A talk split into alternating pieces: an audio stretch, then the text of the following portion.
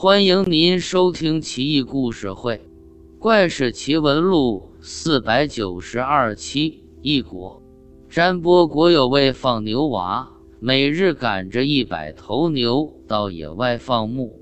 有一天，一头牛离群而去，放牛娃没察觉，一点数，急坏了，只有九十九头。正焦躁急切间，那头牛安然返回，但看上去气色、声音都不大对头。放牛娃暗自疑心，却不动声色。第二天，那头牛再次离群，悄然而去。放牛娃紧紧跟随，心道：“小样，待会不带我去个好地方，我回来。”就把你宰了炖汤喝。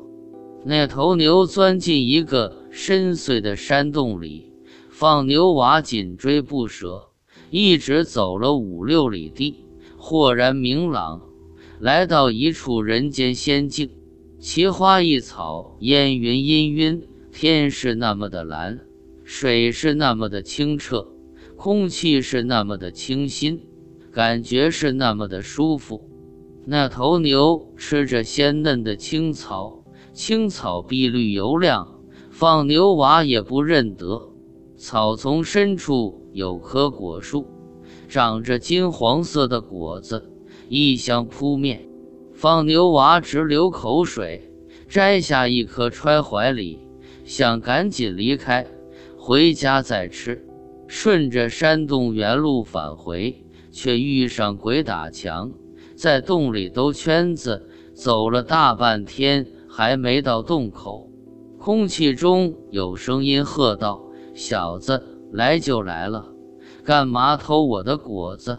想出去没门！”放牛娃颤声问道：“不知是哪位大仙？我家牛有福缘，都能吃您这的仙草，我摘个仙果解解馋，不算过分吧？”求你大发慈悲，放我出去！对方怒喝道：“你真是天真，没给过路费呢。我们挖这山洞容易吗？几千年都没人经过，害得我们白辛苦一趟。你想带仙果出去也行，留下三百六十八万买路钱，我们立刻放行；否则，你就一辈子。”待着吧，放牛娃差点没哭啊！三百六十八万，我要有那么多钱，在家当财主多好，何必贪图这么一个果子？得了，我不要了，行了吧？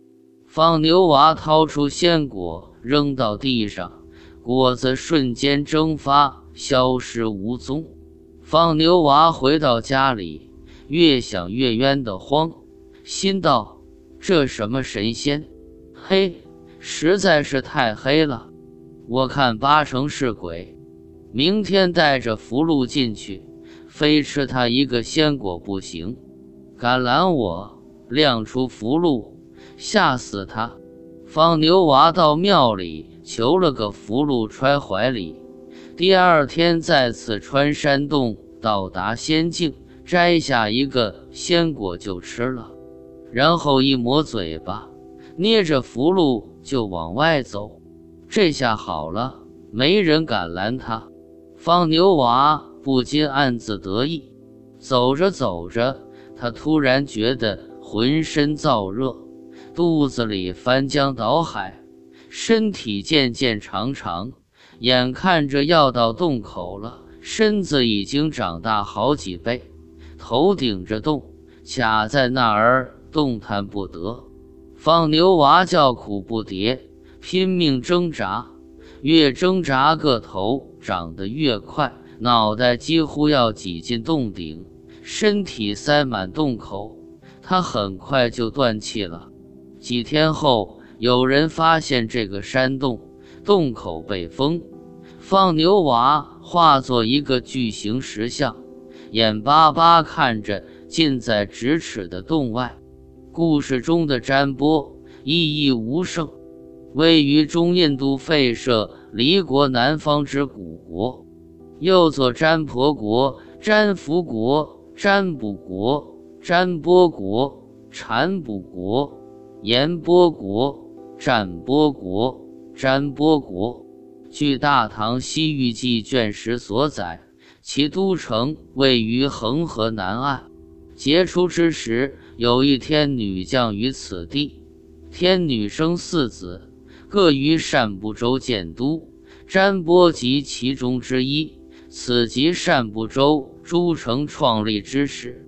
该国有颓圮之伽蓝及寺院数十所，另有小城教僧侣二百余人，及二十余所天祠，显见异道杂居之情形。